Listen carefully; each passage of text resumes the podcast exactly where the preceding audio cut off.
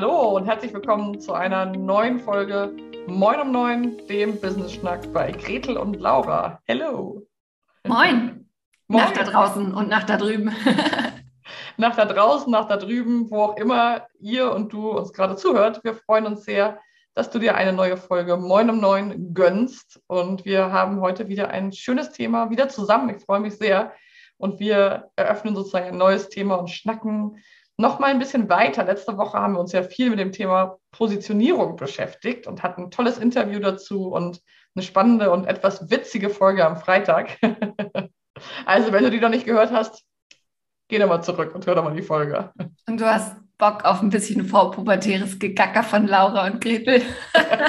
genau, auch das sollte man sich ab und zu mal gönnen, weil das ist schon ganz schön. Und heute wollen wir noch mal so ein Mindfuck finde ich, beleuchten, den ganz, ganz viele von uns Selbstständigen im Gepäck haben und vor allem vielleicht in Gründungsphasen, aber ich finde auch später immer noch mal, wenn man sich neue Räume erschließt, das Thema braucht man mich eigentlich oder gibt es schon ganz, ganz viele Menschen, die dasselbe tun wie ich und sollte ich vielleicht doch mir einfach einen Festjob irgendwo suchen, weil mich gibt es ja eigentlich schon so oft.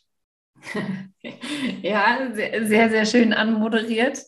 ähm, vielleicht noch mal einmal weiter ausholen. Wir haben ja letzte Woche auf Instagram tatsächlich auch in, unter einem Post diskutiert, was für Mindfucks uns so über den Weg laufen. Wir haben festgestellt, Mindfucks verschwinden nie ganz, ändern vielleicht ihre Form.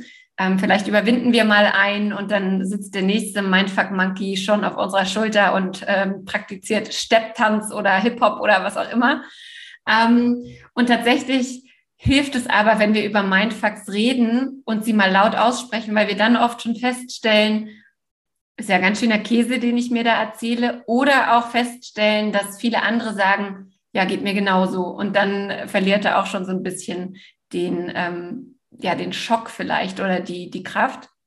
Ja. Und du hast jetzt, du hast jetzt ja gerade gesagt, der Mindfuck, mit dem wir uns jetzt beschäftigen wollen, der lautet, es gibt ja schon so viele, die das machen, was ich mache.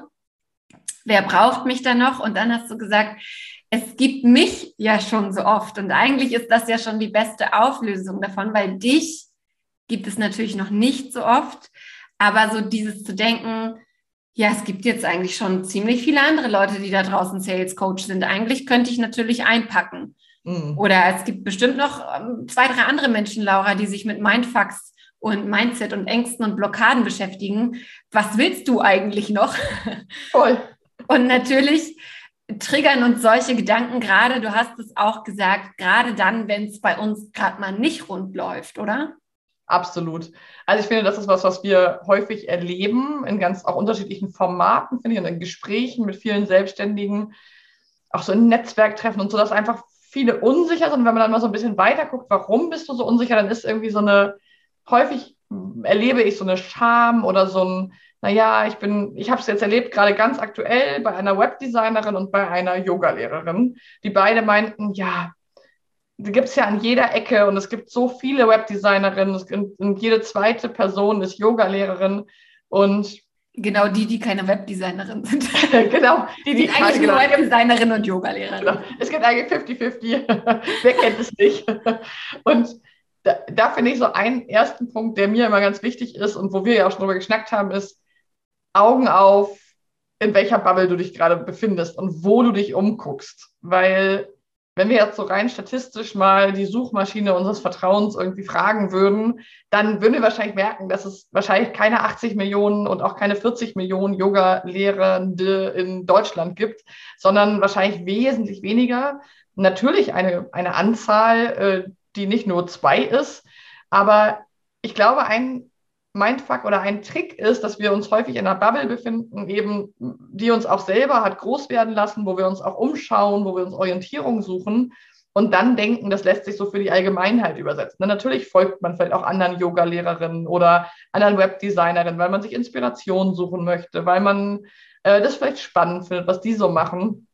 Und das verzerrt immer so ein bisschen. Das ist so ein bisschen, finde ich, wie wenn man direkt neben einer Bäckerei wohnt und ähm, denkt, ich würde eigentlich auch ganz gerne Bäckerei eröffnen, dann kommt einem das vielleicht auch sehr nah vor. Und wenn man aber irgendwo in einem Dorf wohnt, wo es noch keine gibt, dann kommt man vielleicht eher auf die Gedanken. Also es ist so, im Real Life gibt es ja auch solche Beispiele und trotzdem eröffnen ja jeden Tag Bäckereien und Apotheken und Friseure. Mhm. Da erinnere ich mich gerade daran, dass im, im Studium wir auch mal so eine, so eine Aufgabe hatten, ähm, wenn es schon drei Tankstellen gibt im Ort und du möchtest eine weitere eröffnen, wo eröffnest du sie? Und mhm. natürlich eröffnest du sie nicht am gegenüberliegenden Ende der Stadt, sondern möglichst da, wo schon Tankstellen sind, weil alle Menschen wissen, da sind die Tankstellen, das wird wohl die Haupteinflugsschneise sein oder die Hauptverkehrsader und so weiter. Das wird Gründe geben, warum es, ähm, warum es schon drei Tankstellen gibt und möglicherweise gibt es auch Potenzial für eine vierte. Ähm, also das einmal hingestellt. Und ich finde ja, dass diese Ängste oder diese Bedenken trotzdem immer auch so ein Indikator dafür sind, dass gerade bei mir was noch, noch nicht oder gerade aus irgendeinem Grund nicht rund läuft. Ähm, ja. Gerade wenn wir jetzt sagen, Thema Yoga-Lehrerin, ich möchte auch eine Yoga oder ich bin Yoga-Lehrerin ausgebildet und möchte vielleicht jetzt auch online unterwegs sein. Na klar, wenn ich mich jetzt hinstelle und ich vergleiche mich mit Medi Morrison, die das seit Jahren macht, die hunderttausende Follower hat, die kostenlose YouTube-Videos auf sehr hohem Niveau produziert und das eben auch schon über sehr lange Zeit und dazu noch Model ist und Coach und was sie nicht noch alles ist, dann ist es auch ein falsches, also ein, falscher Vergleich, den wir uns suchen. Ne? Also auch wenn ich jetzt starte und sage, ich möchte die nächste Medi Morrison werden, könnte schwierig sein. Die ja. war auch irgendwie zur richtigen Zeit am richtigen Ort. Ja. Und wenn ich mich dann aber mal hinsetze und mir überlege, na, also eigentlich der Klassiker unserer Arbeit, was ja. wollen wir anbieten? Für wen wollen wir es anbieten? Wer möchte denn mit mir Yoga machen, statt mit dir oder mit Medi oder mit irgendwem anderes? Ähm, wie kann ich eine Nische für mich finden? Wie kann ich mich abheben? Wie kann ich anders sein als andere, statt natürlich einfach hinzugehen und zu sagen, ich kopiere jetzt, was es da draußen schon gibt. Ja. Ähm, ne, auch das, also sind wir wieder beim Positionierungsthema eigentlich von der letzten Woche. Ja. Keiner wird dir die Arbeit abnehmen zu sagen ähm, oder dir mal zu überlegen, was bietest du denn eigentlich an und wo bist du denn anders als andere und warum würde man denn mit dir arbeiten und nicht mit, mit den anderen Yoga-Lehrerinnen da draußen? Hm. Ja, ich finde das einen ganz spannenden Punkt, weil wir dürfen ja nicht vergessen, wir sind einfach Rudeltiere, wir sind soziale Wesen und wir gucken immer nach anderen. Und ich glaube, was du auch gerade so gesagt hast, und wenn ich das nochmal so in meinen Worten weiterdenke, ist es, glaube ich, so ein Aufpassen, mit wem wir uns vergleichen, weil wir vergleichen uns immer. Und auch als Webdesignerin finde ich zum Beispiel, klar kann ich jetzt gucken, es gibt vielleicht in den Online-Bubbles, wo ich bin, auch schon andere Webdesignerinnen, die vielleicht auch schon länger am Markt sind. Ähm, nichtsdestotrotz finde ich immer zwei Sachen wichtig. Zum einen wissen wir auch nicht, wie es bei denen hinter den Kulissen aussieht. Also natürlich sehen wir da auch immer nur so einen Teil. Das ist auch diese ganze Social-Media-Welt, die ein bisschen gefährlich ist in diesem Punkt. Und zum anderen ähm, sehen wir zum Beispiel ja nicht, wie viele neue Kunden es am Markt gibt für Webdesign. Also wir sehen dann sozusagen ja nur das eine. Wir sehen ja sozusagen vor allem, wer macht noch Webdesign, wer bietet noch mhm. Websites an, wer hat da noch ein tolles Angebot rausgebracht, wer macht vielleicht auch gerade Werbung auf Social Media, ähm, weil wir wahrscheinlich auch in der Target Group sind, weil wir mal irgendwo raufgeklickt haben, aus Interesse. Also auch diese ganzen Algorithmusgeschichten darf man ja nicht unterschätzen.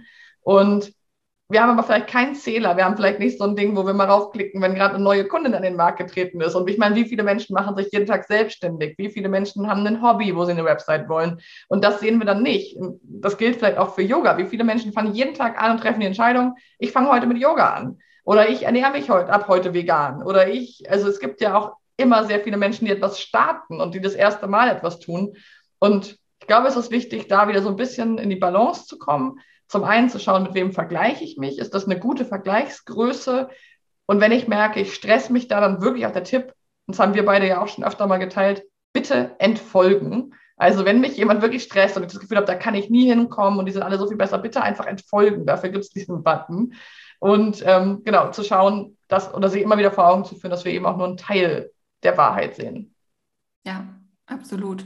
Und wo wir schon bei Innenschau sind, finde ich, können wir uns halt gleich auch nochmal hinsetzen und uns überlegen, wann kommt denn dieser Mindfuck eigentlich auf? Wann kommt der denn wieder aus der Ecke gekrochen und sitzt plötzlich sehr, sehr präsent auf unserer Schulter?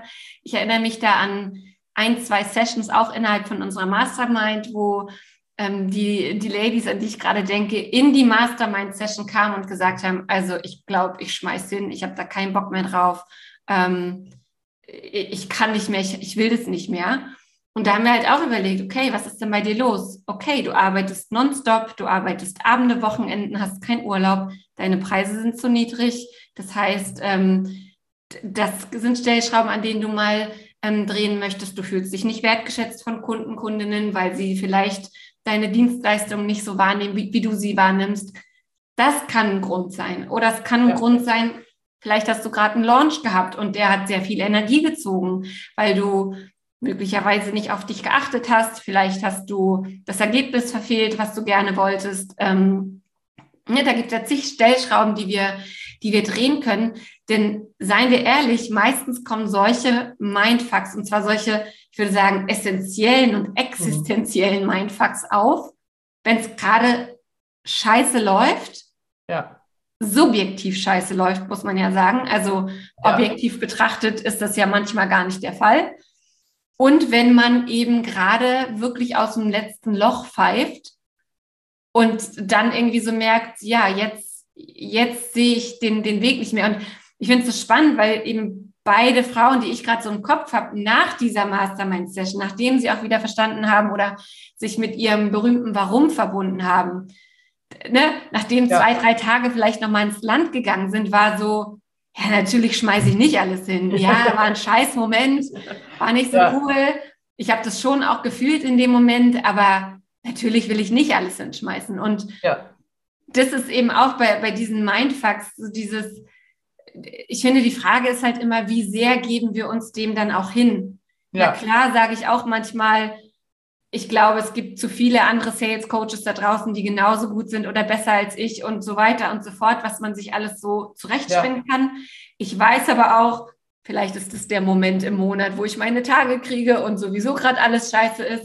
Vielleicht ja. ist gerade irgendein Sales-Gespräch mit einem Kunden, den ich gerne geclosed hätte, der hat ja. nicht funktioniert und sie sagt mir, dass sie irgendwo anders hingegangen ist. Also wirklich nochmal die Innenschau betreiben. Wann hat dieser Mindfuck so eine Macht über uns, dass er uns echt die Petersilie verhagelt.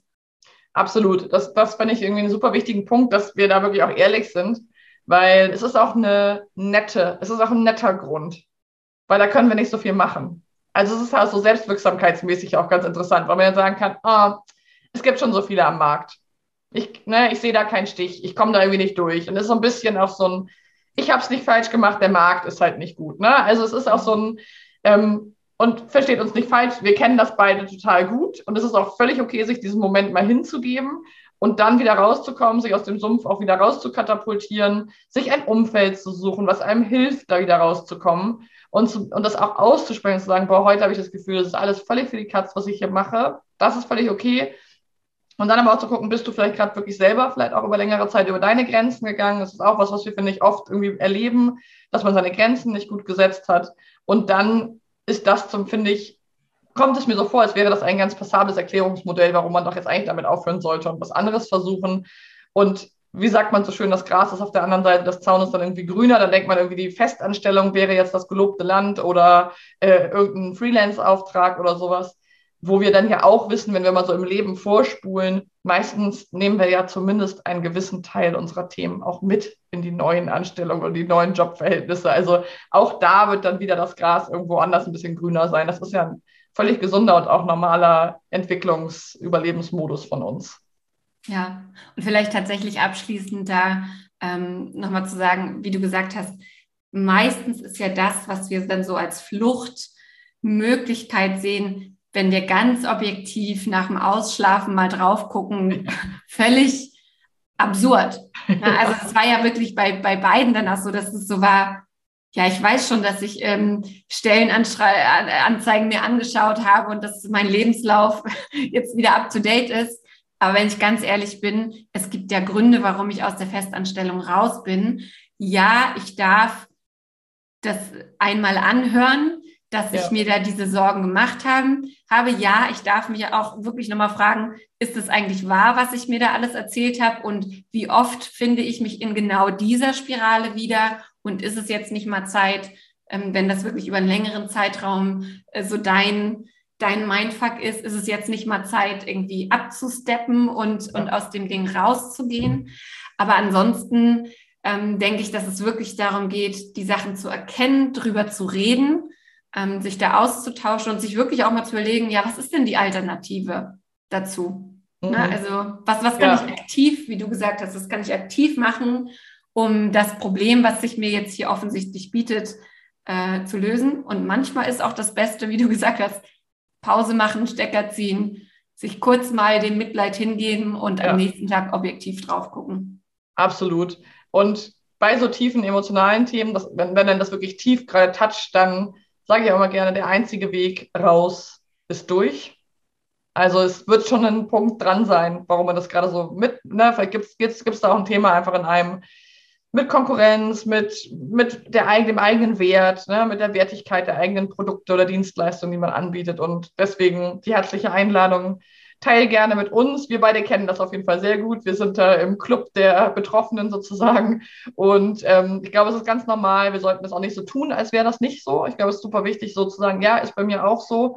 Und ähm, ich habe immer einen guten Weg gefunden, damit umzugehen. Das dauert bei mir nicht mehr wie vielleicht früher eine Woche, sondern irgendwie nur noch eine Stunde, weil ich irgendwie das wahrnehmen kann. Dann weiß ich, ich gehe mal eine Runde spazieren oder atme durch oder gucke einen Abend Netflix und dann ähm, geht es mir schon wieder besser und dann habe ich auch wieder das Level nivelliert sozusagen. Und genau, erzählt uns gerne mal, wie es bei euch so aussieht mit dem Thema ähm, und wie, was ihr da so an euch beobachten könnt, vielleicht aktuell und auch in eurer Selbstständigkeit.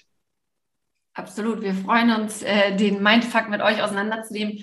Und wir freuen uns natürlich auch über eure Sterne, eure Herzchen, eure Bewertungen, eure Kommentare.